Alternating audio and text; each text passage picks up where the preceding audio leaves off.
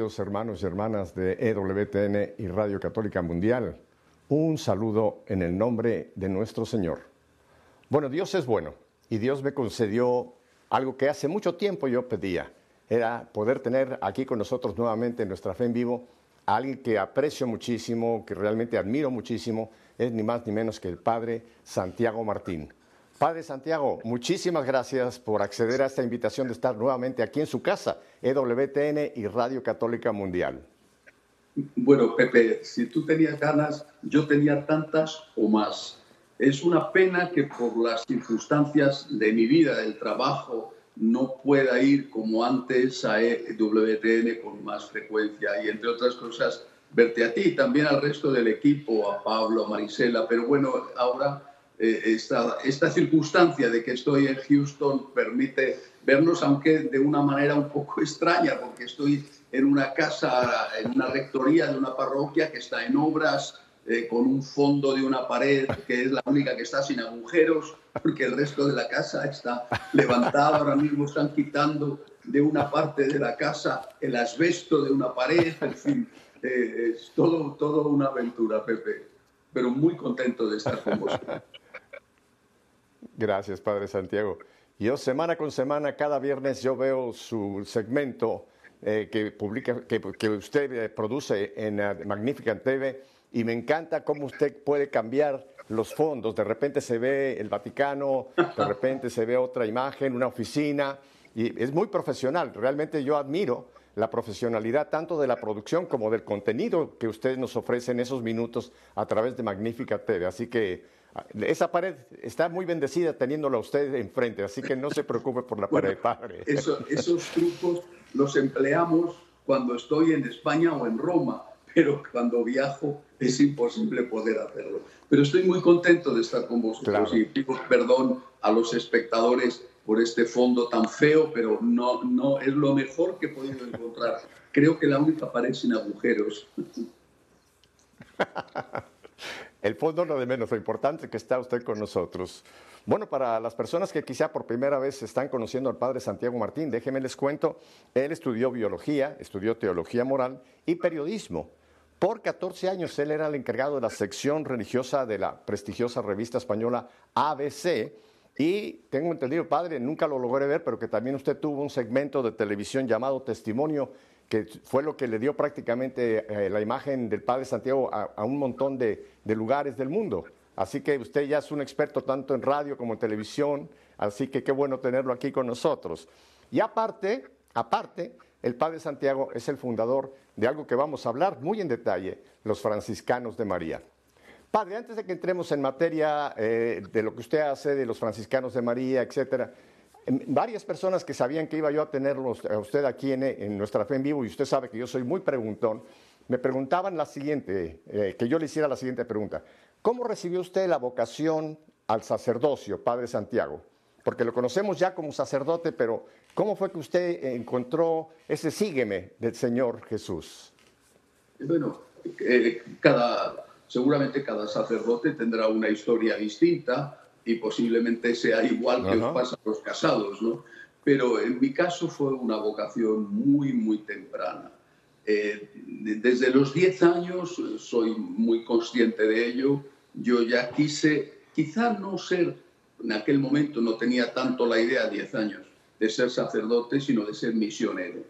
Eh, posiblemente mi, mi, sueño de misionero a los 10 años era más parecido a lo que hoy llamaríamos Indiana Jones, ¿no? Con el, la selva, ayudar a la gente, en fin, bueno, a los 10 años un niño es un niño, Pero sí que eh, desde ese momento nunca se me fue, pasé la crisis de la adolescencia, pero nunca una cosa seria y nunca perdí de vista esa llamada del Señor, nunca.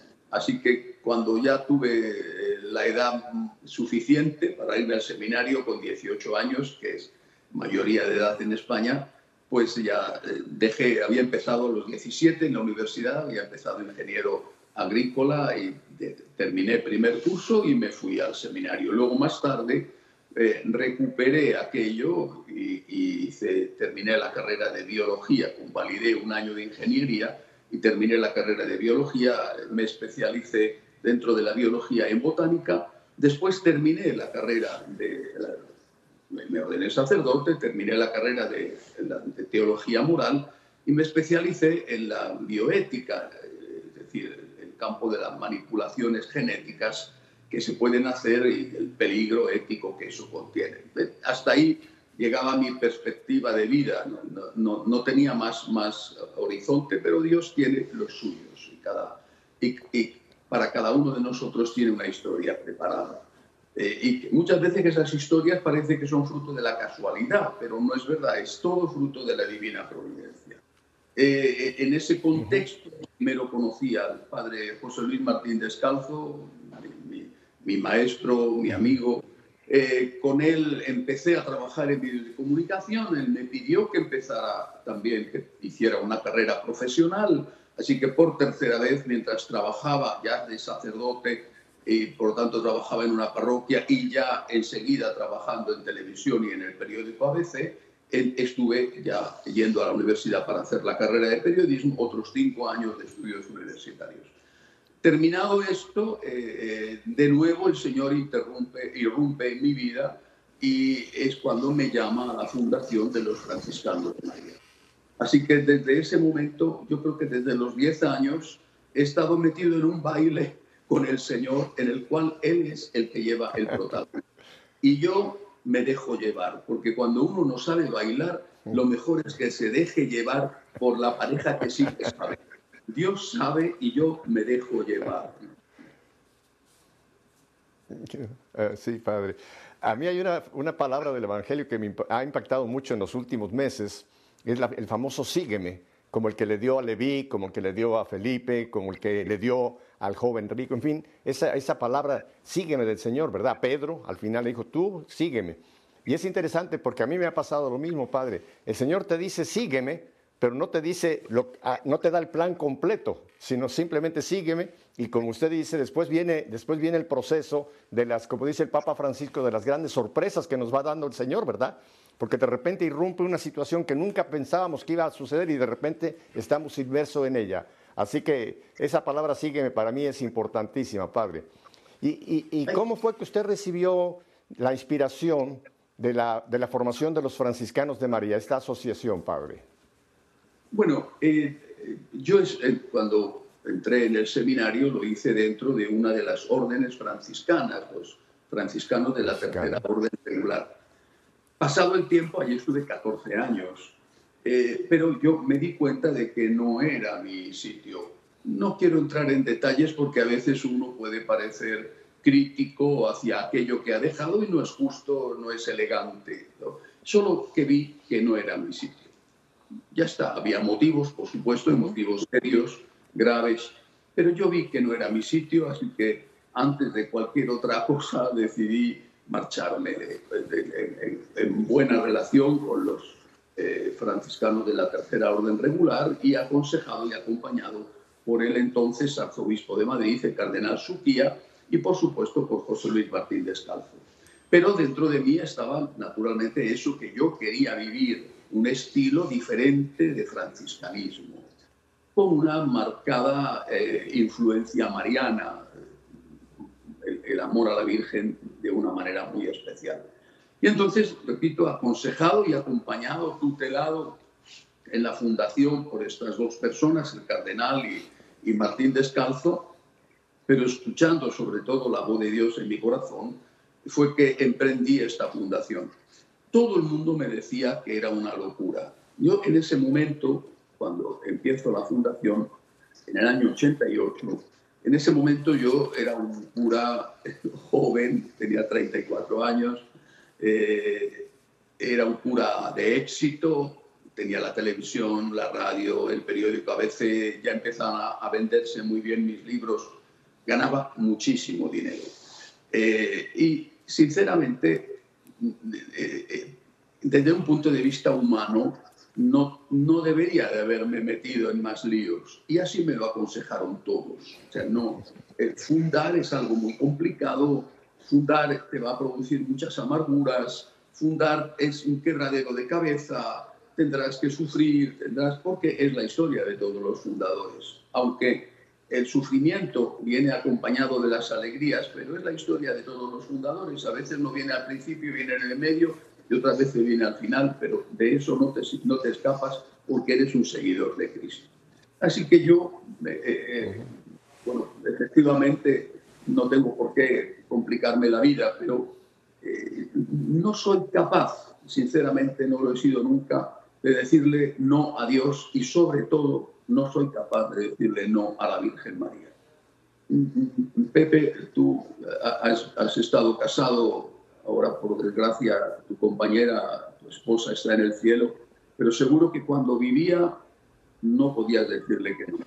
Así que yo, que no estoy casado, te aseguro que era incapaz y soy incapaz de decirle que no a la Santísima Virgen. Ella manda. Y cuando una mujer manda, lo más sensato es obedecerla. Así que yo le digo a la Virgen lo que tú quieras. Y aquí me tienes, Pepe. Eh, cuando empecé esto, repito, 34 años, una inexperiencia total, por supuesto con equivocaciones, pero hoy estamos en 65 países y eso es solo obra de María. San Juan Bosco decía, entre nosotros todo lo ha hecho la Virgen. Y yo repito exactamente esas mismas palabras. Entre nosotros todo lo ha hecho María. Padre, 65 países. Eh, la última información que yo logré encontrar eran 27, o sea que usted va a la velocidad de la luz. De 27 a 65 hay un gran trecho. Hace mucho tiempo que no nos veíamos. de verdad. Entonces, la próxima vez que lo vea, voy a tratar que sea más frecuente, porque si no, la próxima vez me va a usted decir que ya están en 90 países, pero está bien, que se extienda la obra, ¿no? Padre, y la obra, la obra se, se inicia en, en, España, ¿verdad? O sea, sigue siendo la casa madre, sigue siendo Madrid, ¿verdad? Supongo. Sí, sí y no. Es decir, la curia sigue estando en Madrid, pero yo ya desde hace varios años resido en Roma. Eh, eh, en Roma. Porque vamos ante también en la llegada de cada vez más de vocaciones, cada vez hay más jóvenes que quieren ser franciscanos de María, que quieren ser misioneros. Eh, también porque nuestra misión es formar a estos jóvenes y mandarlos a diócesis donde hay necesidad. Eh, es, esto cada vez más frecuente, los obispos piden ayuda y nosotros vamos asumiendo parroquias en, uno u otro país del mundo. Eh, entonces, eh, estos jóvenes había que formarlos bien. Tenemos un centro en este momento, un centro de postulantado en, en Uruguay para una parte de Latinoamérica, en Venezuela tenemos un centro de postulantado solo para Venezuela debido a la peculiaridad de ese país y después eh, hacen ahí la prueba. Tenemos un centro de postulantado en África, en Togo, y otro centro de postulantado en, Camerún. los jóvenes van a estos países, más próximo o el más conveniente por cuestiones de visado, hacen una experiencia breve, unos meses nada más, y después se hace un primer discernimiento. Después de ese discernimiento, eh, se va, el que pasa el discernimiento va a hacer el noviciado a España. Hace el noviciado en Madrid y también los dos años de filosofía en Madrid. Terminado eso, ya se pasa a estudiar la teología a Roma. Así que yo estoy en Roma, estoy eh, acompañando eh, al sacerdote que lleva eh, el teologado en Roma y de paso colaboro, quizá menos que antes, pero colaboro con el Vaticano. Antes era, era miembro, era consultor del Pontificio Consejo de la Familia, pero todavía sigue habiendo una buena colaboración, una buena relación. Padre, y según eh, encontré en la información que estuve recopilando, eh, eh, los franciscanos son una asociación pública de fieles de derecho diocesano. ¿Es correcto esta definición de, los franciscanos de María? No, no, no, no. Somos una asociación privada de fieles de derecho pontificio. Es decir, estamos aprobados por el Vaticano, pero a nivel mundial, porque eso es, esa es la aprobación pontificia, no a nivel diocesano. La, a nivel diocesano fue como, se empieza, o sea, se empieza por la aprobación diocesana y después te dan la aprobación pontificia. Ah, Creo que fue el Papa Benedicto XVI quien en, en 2007 les dio esa aprobación. ¿Es correcto, padre? Así es, en 2007 tuvimos la aprobación pontificia, lo dio el Papa Benedicto XVI, efectivamente. Padre, y es una, eh, los franciscanos es una, es una, eh, esta asociación es meramente masculina o también hay la, presencia femenina en los franciscanos de María. Bueno, vamos a ver, hay que, lo primero que hay que decir es que los franciscanos de María es una asociación laical de laicos, de seglares, que tiene un núcleo de sacerdotes. Por desgracia, la rama femenina está muy poco desarrollada. En cambio, con la masculina, como he dicho, gracias a Dios, cada vez hay más vocaciones, más chicos que quieren eh, ser misioneros, sacerdotes misioneros. Eh, pero la inmensa mayoría de los franciscanos de María son seglares, son laicos. Hay unos laicos laicos y hay otros laicos consagrados. En este momento hay 1.831 laicos consagrados en los franciscanos. Es una cifra importante, por supuesto. Hay muchísimos más en otras instituciones, pero hay 1.831 laicos consagrados. ¿eh? Esa consagración eh, no está reñida con la vocación laical, es decir, que están casados o solteros o, viudos, pero son laicos consagrados según los estatutos aprobados por la Santa Sede. Vamos a hablar un poquito del carisma de, los franciscanos de María, que es muy interesante, pero yo quisiera hacer una pregunta eh, lateral a lo que estamos hablando, padre. Eh, tengo la impresión, y lo he compartido con muchas otras eh, personas, de que en este momento estamos viviendo, en este momento estamos viviendo dentro de nuestra Iglesia Católica un fenómeno muy, muy serio, que es una apostasía de muchos de los, de los, de los que se llaman católicos. Y cuando hablo de apostasía no estoy hablando de una apostasía pública, que hayan renegado de la fe públicamente, sino simplemente lo que ya nos decía el, Concilio Vaticano II, ¿verdad? Hay un divorcio entre fe y vida. Y cuando hay ese divorcio entre fe y vida, en cierta forma estamos apostatando de nuestra fe, porque nuestra fe no es un conjunto de, teología, de, dogmas y, morales, sino es un estilo de vida como el Señor vino a fundar. Eh, usted, ¿Usted ve este fenómeno ocurriendo en la iglesia a pesar de las vocaciones que están teniendo ustedes los franciscanos? ¿Están viendo que estamos viviendo un tiempo en que hay que, hay que volver a, evangelizar a nuestro, a nuestro pueblo católico? Porque, vuelvo y insisto, creo que una, gran, una buena parte de nuestros católicos están, están apostatando, no viven su fe. ¿Cuál es su opinión, Padre Santiago? Eh, Benedicto XVI habló con, esa lucidez extraordinaria que él sigue teniendo, habló de que había eh, dos tipos de católicos. Un católico practicante y el resto, dijo Benedicto XVI, es un pagano bautizado. Eh, es decir, figura en la estadística de católicos, etc. Pero es un pagano porque no lleva una vida cristiana, no tiene una relación con Dios, no reza nunca, no, o sea, es algo que, que le hicieron cuando era un niño, le hicieron, donde él no participó y que no ha asumido, a veces no lo ha asumido nunca y otras veces simplemente se ha alejado. Eh, eh, este, esta es una, una labor misionera que hay que hacer para acercarnos a estos paganos bautizados. Ahora bien, creo que hay que empezar por evangelizar y ayudar a los católicos practicantes.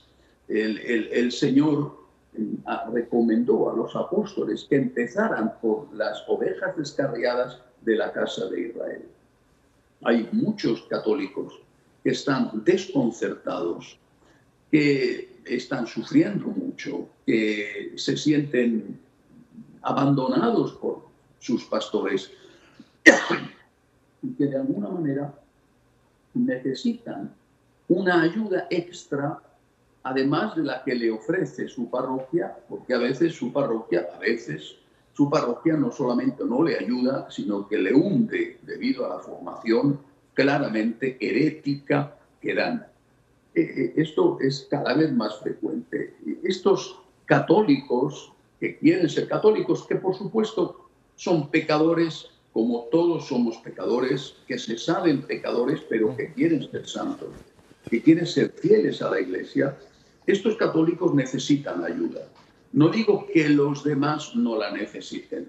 Quiero decir que antes de ir fuera de la casa hay que arreglar la casa por dentro. Porque si vamos a misión y resulta que estamos olvidando a esos católicos que están suplicando una misa católica, que están suplicando que haya confesores, que están suplicando unas homilías católicas, la liturgia, la predicación de la palabra, que están pidiendo a gritos un sacerdote católico, pues al final eh, el, el, mensaje que tú puedas dar hacia afuera es un mensaje que no puede calar, porque esos te dirán, pero si ustedes, la Iglesia Católica hoy, ustedes son muchas iglesias, si es que te cambias de parroquia y parece como si te cambiaras de iglesia.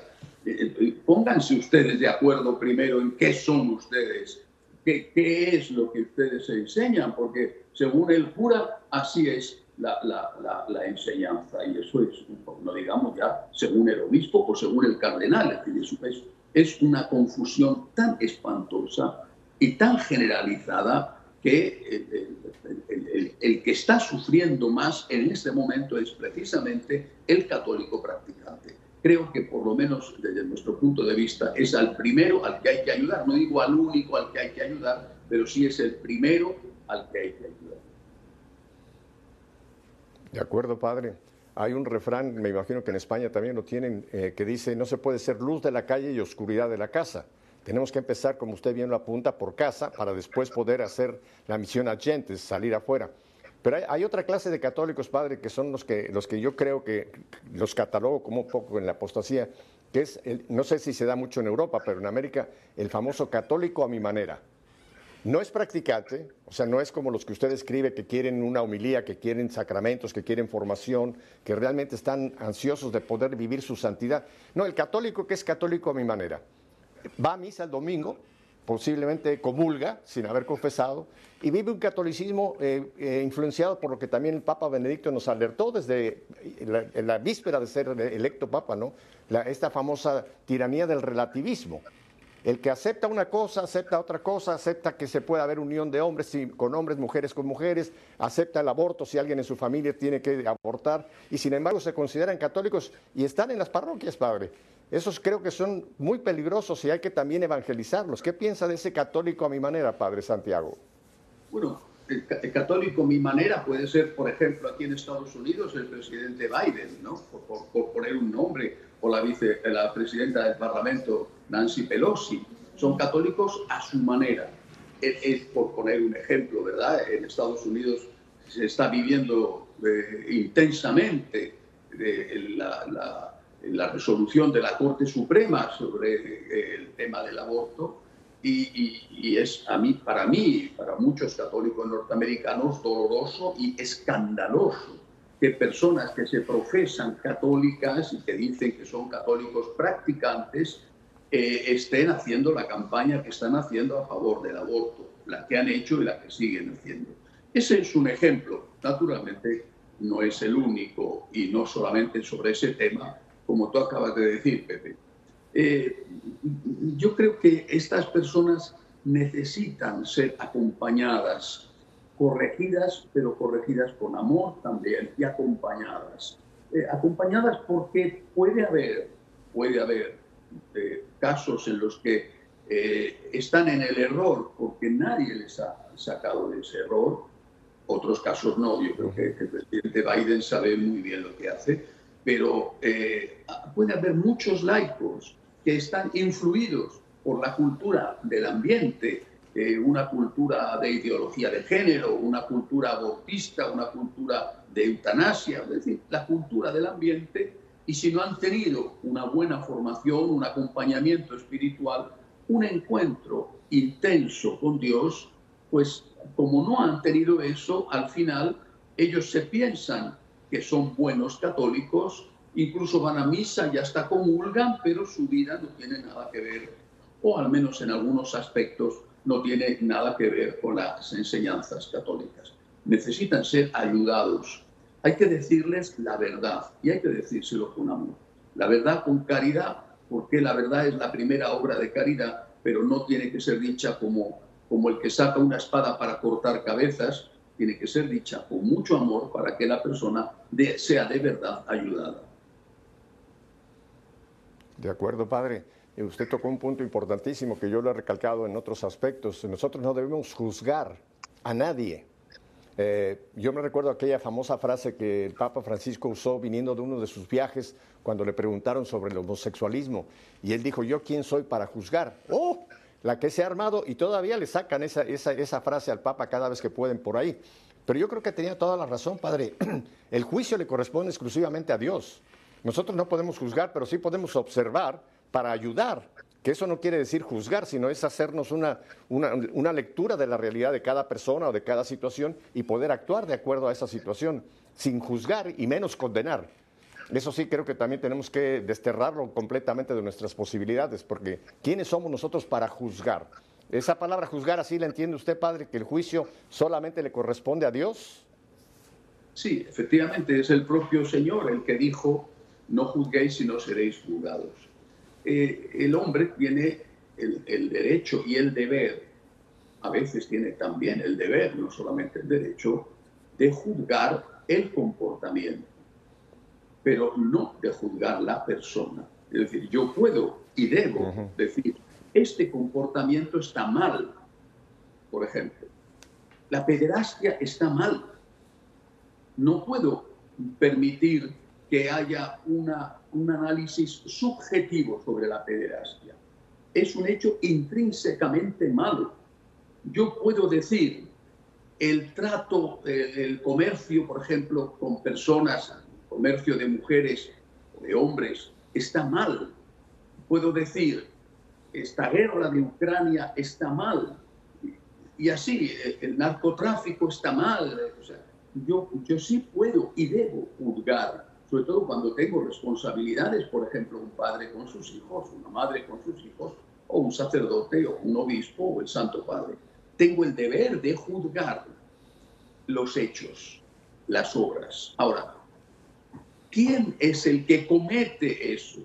Pues, desde el punto de vista de la ley tendrá que ser juzgado, pero desde el punto de vista de su conciencia tiene que ser dejado al juicio de Dios. Luego hay otra cosa que también hay que reconocer, y es que eh, incluso el, el, pecador condenado, y condenado justamente condenado, ese pecador tiene que ser ayudado también a la conversión. Y esto quizá a veces en este contexto se olvida.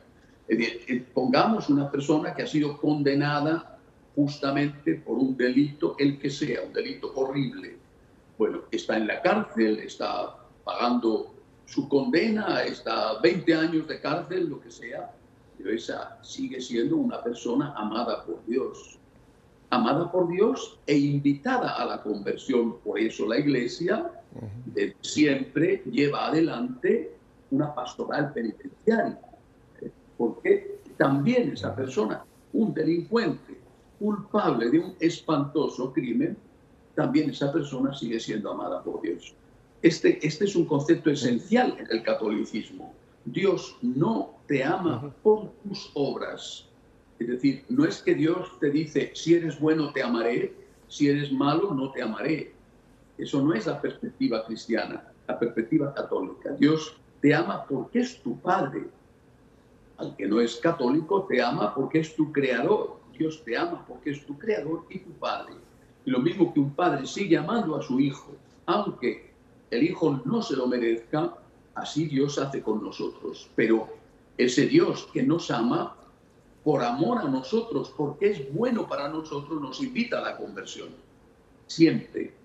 A la conversión de cosas pequeñas cotidianas o a la conversión ante grandes cosas malas que hemos podido hacer.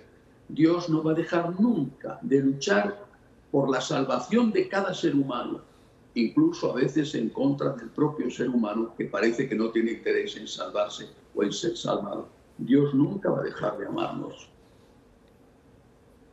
Lo que dice Pablo, Dios quiere que todos los hombres se salven y lleguen al conocimiento. Padre Santiago, tenemos que ir a un brevísimo corte, eh, identificación de planta y volvemos. No cambie de dial porque tengo mucho más que hablar con el Padre Santiago y les va a encantar lo que vamos a seguir hablando. Volvemos enseguida.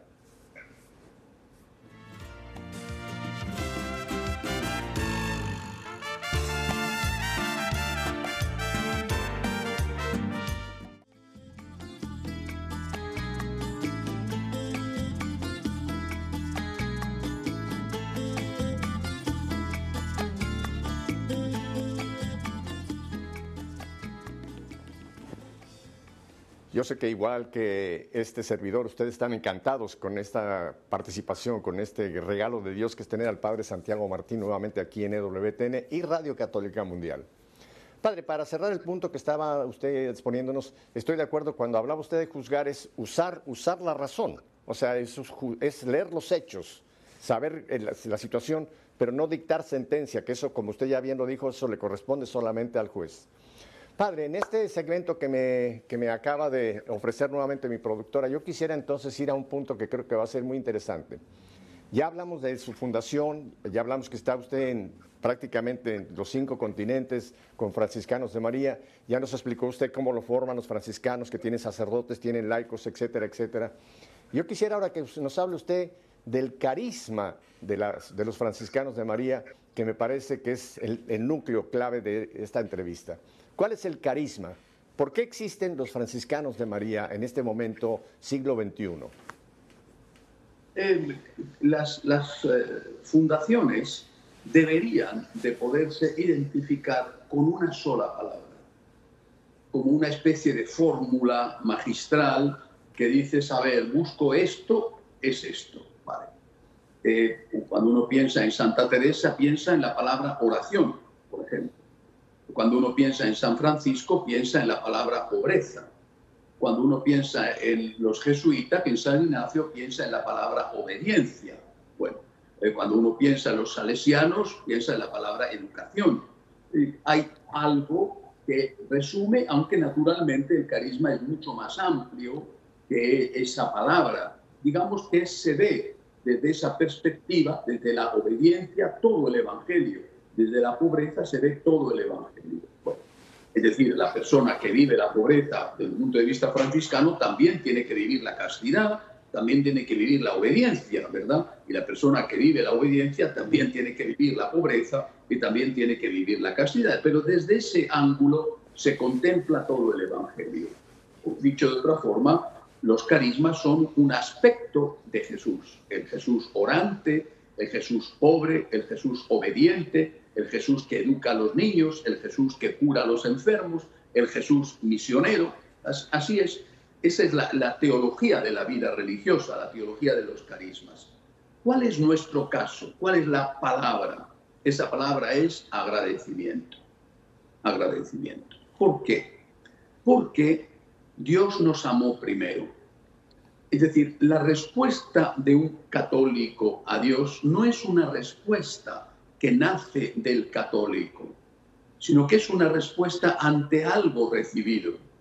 No soy yo el que le digo a Dios, te quiero. Soy yo el que le digo a Dios, tú me has querido a mí primero y yo te agradezco.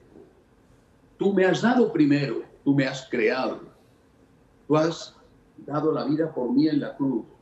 Tú me has abierto las puertas del cielo con tu resurrección. Tú me perdonas una y otra y otra vez mis pecados.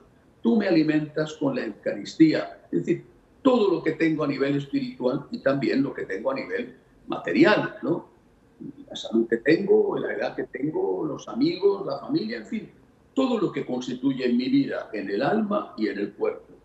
Tú me has amado y ahora, Señor, yo, movido por tu espíritu, quiero amarte. Soy una persona que quiere responder a tu amor. Y esa palabra de respuesta es gracias. Gracias, Señor, por lo que me has dado. El agradecimiento, desde nuestro punto de vista, es el corazón del Evangelio. Es la respuesta de vida, de vida como V de Barcelona, de vida. Tengo el deber de dar esa respuesta y de vida con V de Valencia, porque tengo una respuesta que dar que se transforme en vida, en mi vida si no, el agradecimiento sería solo sentimiento. el agradecimiento tiene que transformarse en vida, tiene que transformarse en obras de agradecimiento. Nosotros, por lo tanto, lo que hacemos es enseñar a agradecer. ¿Quién quiere amar a Dios? Esta es la pregunta que hacemos. ¿Quién quiere amar a Dios con un amor puro? ¿Quién quiere amar a Dios como le amó la Santísima Virgen? Nadie como ella. Eh, ¿Quién quiere amar a Dios cuando se da cuenta de lo que Dios ha hecho por él? Y lo que hacemos es enseñar a amar a Dios, enseñar a tener una actitud con Dios justa y agradecida. Tengo el deber de amar y tengo que demostrarlo con obras. Fíjate que en un prefacio, y no recuerdo mal, es el prefacio cuarto eh, que se reza en el tiempo ordinario de la liturgia, dice, es nuestro deber y salvación darte gracias siempre y en todo lugar. Pues dice, aunque tú no necesitas nuestra alabanza, es don tuyo que seamos agradecidos. Y aunque nuestras bendiciones no aumentan tu gloria, nos aprovechan para nuestra salvación. Dios no necesita nuestra alabanza. Es un don para mí ser agradecido. Dios no necesita mi bendición. Me hace bien a mí bendecirle al Señor. Es decir, he aprendido que tengo el deber de agradecer y que eso es lo mejor que puedo hacer con mi vida. Y fíjate, Pepe, la sorpresa es que hay mucha gente interesada en aprender a agradecer a Dios. Mucha gente, más de lo que uno puede parecer. Eh, siendo una minoría, también te digo, yo creo que hay un caso en el Evangelio muy claro, que es el, milagro de los diez leprosos, ¿no? donde solo uno volvió a dar la uno significa de diez, el diezmo, el diezmo. Y yo creo que hay un diezmo de personas, es decir, una parte de esos católicos bautizados que quieren practicar su fe honestamente, no de los paganos bautizados que hablábamos antes, pero sí que hay un diezmo, una parte que quiere agradecer, que quiere que le enseñen a amar a Dios, que le enseñen a amar al amor y que quieren dejarse llevar de la mano por la Virgen.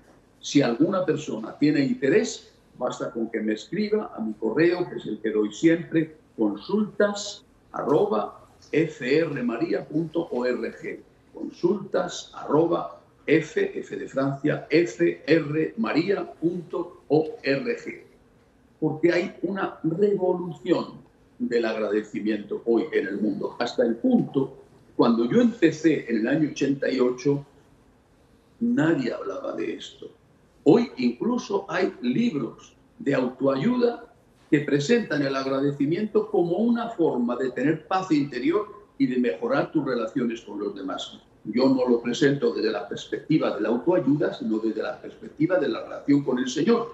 Pero cuando aprendes a ser agradecido con Dios, inmediatamente eres agradecido con las personas con las que vives. Hay, varios textos, pero yo quisiera tocar dos textos de San Pablo que son importantes para simplemente apoyar muchísimo esto que nos dice. Uno está, usted los debe conocer de memoria, día y noche, está en la carta a los Colosenses, capítulo 3, versículo 15, donde dice Pablo, finalmente sean agradecidos. Finalmente sean agradecidos. Otras traducciones dice, y sean agradecidos. Y el otro está en la carta a los tesalonicenses, en el capítulo quinto, empezando por el versículo 16, porque es muy interesante. Empieza diciendo Pablo, estén siempre alegres, oren sin cesar, den gracias por todo. Eso es lo que quiere Dios de ustedes como cristianos. Padre, sobre todo este texto de Tesalonicenses, me interesaría que usted nos lo ampliara un poco, porque empieza, estén siempre alegres. Pero creo que no está hablando de esta alegría de los sentimientos, de las emociones, que eso es es pasajero. Eh, nosotros los humanos somos como una montaña rusa. En un mismo día podemos tener momentos alegres, podemos tener momentos de tristeza, de depresión, de euforia, en fin, vamos subiendo y bajando. Después dice lo que usted mencionaba, oren sin cesar. Y luego el tercer, la tercera afirmación, den gracias por todo. O sea que el dar gracias por todo quiere decir que todo, aún las cosas que nos parecen negativas o que nos parecen que no, no hay nada por qué dar gracias, aún ahí tenemos que dar gracias. ¿Qué dice usted de estos dos textos? Y sobre todo me interesaría que amplíe este, dar gracias por todo. Eh, para empezar, para llegar a dar gracias por todo, en el todo se incluye todo y por lo tanto también los problemas, hay que empezar por aprender a dar gracias por algo. Hay que hacer un camino de pedagogía, un camino de pasos continuos crecientes. ¿Por qué podemos empezar a dar gracias? Por ejemplo, por lo que va bien. Empecemos a dar gracias por lo que va bien. Leí en una ocasión una frase que me gustó mucho, decía, eh, el agradecimiento es la memoria del corazón. Bueno, eh, sí, eh, al menos empecemos por hacer memoria de lo bueno, porque al estar heridos por el pecado original, una de las consecuencias de esa herida es que somos muy poco agradecidos. Y además, no solamente eso, es que olvidamos rápidamente lo bueno y nos acordamos preferentemente de lo malo, tanto en la relación con las personas, lo malo que nos han hecho, como incluso en nuestras propias circunstancias de vida.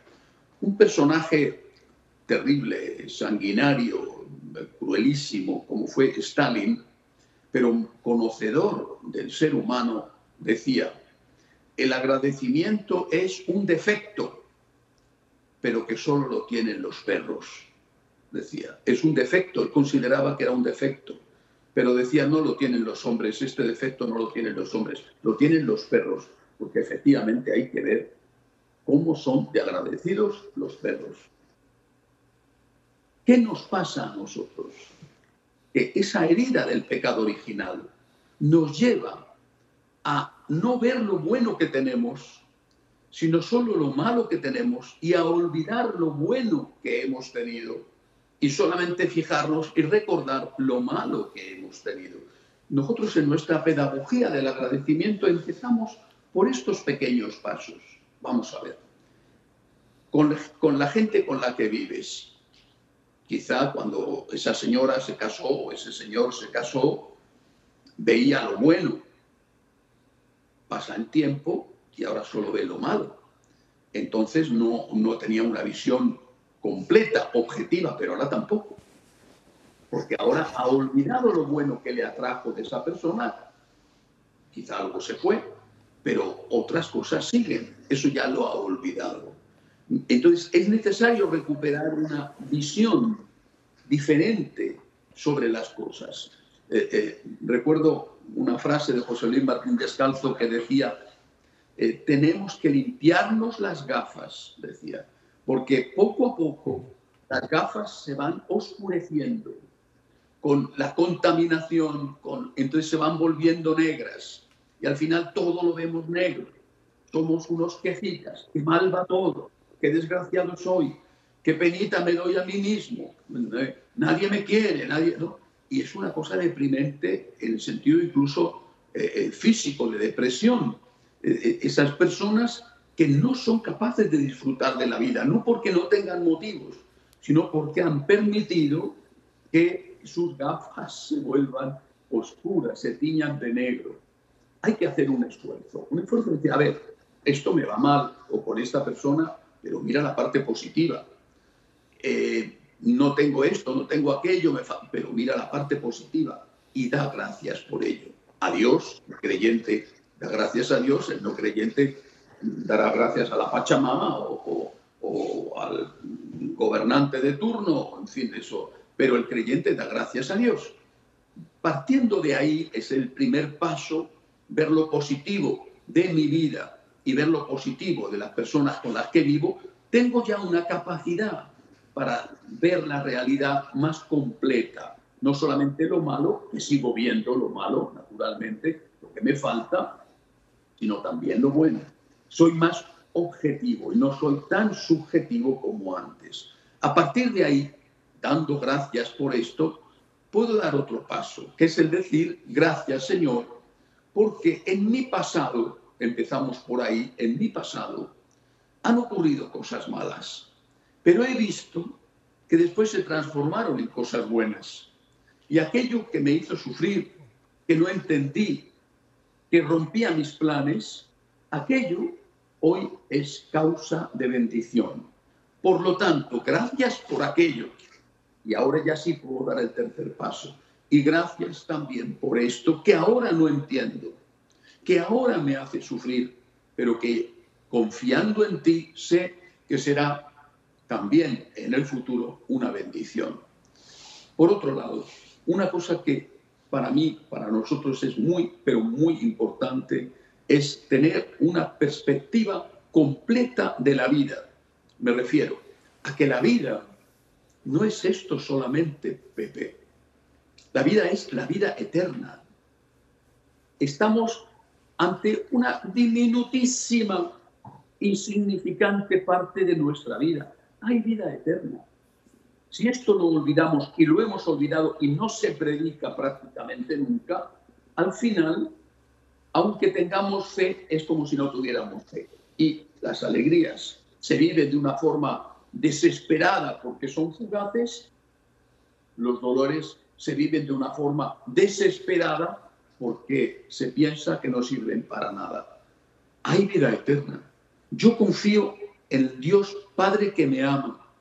Confío en el Dios providente. Este problema, esta circunstancia, esta persecución, esta crisis, lo que sea, esto tengo que verlo con la perspectiva de la vida eterna. Y mirado con esa perspectiva, puedo dar gracias a Dios, no solamente porque antes también pasé malos momentos que se convirtieron en bendiciones, sino porque ahora los malos momentos se convertirán en bendiciones. Aquí, quizá, es posible, lo mismo que ya ha ocurrido, pero sobre todo estoy seguro en la vida eterna. Así que por eso estoy alegre. A veces tengo mis altibajos, pero estoy alegre, lucho y sobre todo me abandono confío en Dios, me abandono ciegamente en Dios, estoy en sus manos. Tengo padre y tengo madre. El Señor es mi padre y la Virgen María es mi madre. Estoy en las mejores manos. Hay ese texto también de San Pablo en la carta a los Romanos, capítulo 8, versículo 28, si no me equivoco, que dice, en todas las cosas interviene Dios para el bien de los que le amamos Fíjese que Pablo dice en todas las cosas, no solamente en las cosas placenteras, en las cosas que nos parece que todo va bien, sino aún, como usted bien lo dice, en las cosas que en un momento puede ser un problema, un dolor, una situación que no comprendemos. Ahí está Dios trabajando. En todas las cosas interviene Dios para el bien de los que le amamos. Padre, es que muchas veces cuando llega una situación desagradable o implacentera o dolorosa, muchas veces nuestra pregunta es, ¿por qué Dios a mí? Yo creo que Dios nunca nos va a contestar el por qué. Si cambiamos la pregunta y le decimos ¿para qué? Entonces sí es donde podemos, por el Espíritu Santo, empezar a entender que para qué esto que me parece tan, tan fuera de mi, de mi deseo, ¿para qué ah, puede haber una gran lección? Mire, a mí me pasó, lo he contado aquí varias veces con la partida de Viri, mi esposa. Fue duro, padre. Eh, teníamos ya casi 55 años de casado y habíamos orado miles de personas por esa situación de cáncer el cual ella atravesaba y yo le pedí al Señor, Señor, eh, por favor, yo te he servido tantos años, ayúdame con, la salud de Viri. Y Viri partió al cielo eh, consecuencia de ese cáncer, ¿no? Y fue hasta unos días después, un par de semanas, que en un momento determinado el Señor, yo no, me habló una voz como en el tabor, pero yo sentí en mi corazón que me decía, Pepe, tú me habías pedido eh, que yo te sanara a Viri, ¿verdad? Le digo, sí, Señor, y mira, ya, ya no está. Y el Señor me dijo, está sana, está sana, está conmigo. Tú me pediste su salud, yo le di ahora la salud eterna. Y cambió completamente mi perspectiva, Padre. Desde entonces ya no, ya no, ya no tengo ese sentido, sino ahora le doy gracias a Dios de que ya está, ya no tiene cáncer, ya está esperándome por toda la eternidad en el cielo. Y es, cambió completamente las perspectivas cuando se dejó el por al para qué. Así que yo creo que es importantísimo. Padre, en estos cinco minutos que me quedan, estas escuelas o estas formaciones que tienen ustedes de agradecimiento, ¿cómo la gente, la gente puede inscribirse a estas escuelas o tiene que hacerse miembro de Franciscanos de María? Cuéntenos cómo mucha gente se puede beneficiar de este gran carisma que tienen los Franciscanos de María, Padre. Ahora es muchísimo más fácil que cuando empezaba la primera vez en los primeros programas tuyos. Es muchísimo más fácil porque aunque sigue habiendo escuelas presenciales, personas que se reúnen en una parroquia o en una casa, hoy la inmensa mayoría de las escuelas son online. Entonces, cualquier persona puede elegir el horario el día y la hora que mejor le conviene.